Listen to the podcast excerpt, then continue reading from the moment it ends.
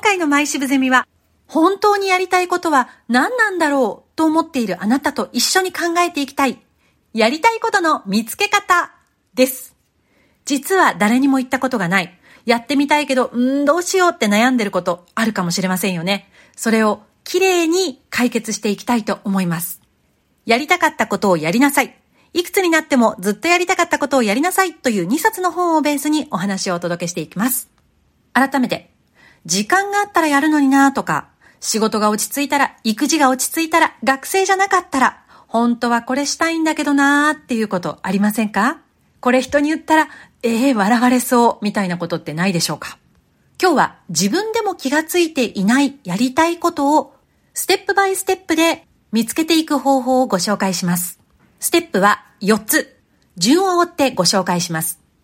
1つ目、モーニングノートをつけよう。モーニングノートって初めて聞いて何なんだろうと思った方がいらっしゃるかもしれませんが、これからご紹介しますので大丈夫ですよ。これは頭の中の棚卸しです。用意するものは A4 のノートとペンです。A4 サイズポイントです。進め方はシンプルです。A4 サイズのノート3枚に頭の中に思いついたことをそのまま書き記してください。パソコンで打つのではなく、手書きでしっかりと3ページ書きます。この作業によって自分が何を考えて何を考えたくないのか、自分の思考をすっきりとさせていきます。書いていく上での約束は3つ。1つ目、朝起きてすぐやること。だからモーニングノートです。コーヒー飲んでゆったりしてからとか、ワンちゃんとお散歩してからではなくって、即やるというのがポイントです。約束二つ目。誰にも見せてはいけません。これは自分だけのためのものです。かっこ悪くていいんです。他の人に見せようとすると、どうしてもいいところを見せたい自分が見え隠れしてしまいます。決して見せてはいけません。ポイント三つ目。とにかく自分に優しくする。どういうことかというと、例えばですよ、これを聞いて明日の朝一でやった時に自分の頭の中に思い出したことを書いた。やりたいこと、そうそう前からやりたかったことはこれだと思って書いたら、書いたことに一番最初にツッコミを入れてくるのは自分自身です。例えば、小さい頃から世界一周旅行がしたかったと思っても自分自身で、えー、お金は？仕事休むの？そんな時間あるの？って突っ込みますよね。例えば、私自身ですけれども、直島の地中美術館に行ってみたいってずーっと思ってるのにまだ行ってないんですよね。これ昔から私の中でそうなんですけど、行けばいい。来週、もう今週末のチケット取って行けばいいって思う反面、いやいや、国内はいつでも行かれるから、今は忙しいし、いつでもいいよねっていうふうに言う自分みたいなね。こういうふうに言われたら、そこに書き出せないかもしれないんですが、それをあえて気にせず、自分の思ったことをすべて書き起こすという作業をしてください。それが、モーニングノートの約束3つ目です。A3 のノートで思考を広くして、自分の手書きでしっかりとゆったりと書く。朝なので思考も前向きです。すっきり一日を過ごすことができますよ。これがステップのまず一つ目、モーニングノートの説明でした。続いて、ステップ2、アーティストデート。これは新たな自分と出会う冒険です。要するに、10個の新鮮な新しい体験をしてみようというのがこのアーティストデートです。やり方はたった一つ。一週間一回一時間、自分がやってみたいことを書き出します。その中の一つを実際に選んでやってみるというのがアーティストデートです。時間がないな、お金高いなとか、勇気がないな、新しいコミュニティとか嫌だなって思わないで、とにかく一回やってみる。例えば私だったら、昔々、母と姉はやってたのに私はやらなかった。茶道、華道。この二つ、久しぶりにやってみたいなって最近思ってました。あと、乗馬。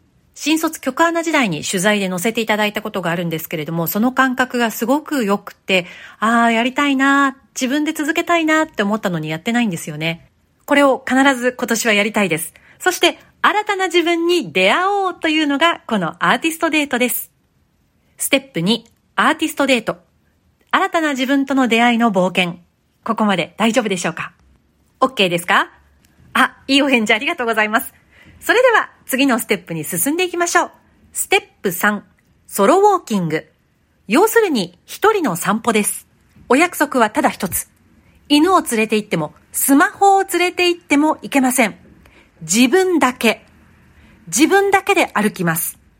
週2回、20分、周りを注意しながら、自分の声を聞きながら歩きます。要するに内省の時間ですね。思えばいつもインプットしすぎなんです。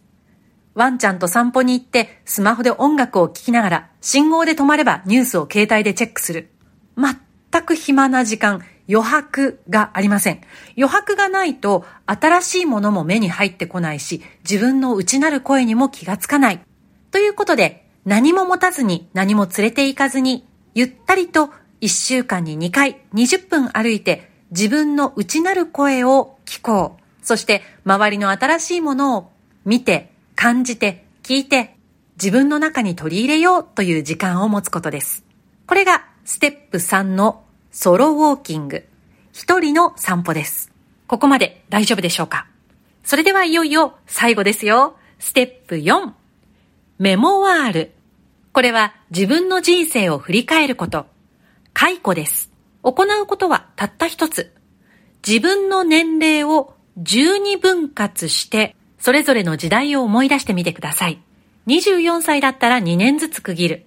20歳だったらだいたい1.5ぐらいずつ切って考えてみる。60歳だったら5歳ずつ区切って考えてみる。大まかで OK です。えー、そんなこと急に言われても全然覚えてない。1歳から0歳とかですね。そういう方は周りの方に聞いてみてください。でも、もしも自分が覚えていることがあったら、もしくは聞いた話があったら、合わせて書いてみてください。例えばこんなこと。その時どこに住んでいたのか。どんな音を覚えているのか。印象的な匂いは。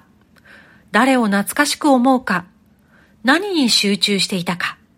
ポイントは自分自身の人生に優しさ、敬意を持って振り返ることです。振り返った時に、ああ、何にもやってこなかったなとか、何一つなしてないんだなって思う気持ちになることがあるかもしれません。でも、一つ一つを丁寧に振り返ることで、ああ、こんなに愛されてたんだなとか、こういうふうに意味のあることをここまでやってきたんだなというふうに自分自身に認識させてくれると思います。まだ若くてですね、自分の人生振り返ったことないという方、もしくは就職活動で、転職活動で必ず振り返る必要がありますという方、もう定年間近で次の人生どうしようかなって思ってる方、改めて自分の人生、ここまでを丁寧に優しく振り返ってみてはいかがでしょうか。これが最後のステップ。自分自身の人生の振り返りです。このチャプターでは4つのステップについてお話ししました。ここまでいかがだったでしょうか？大丈夫ですか？次のチャプターではこの続きにやったらいいなって思うことをご紹介していきます。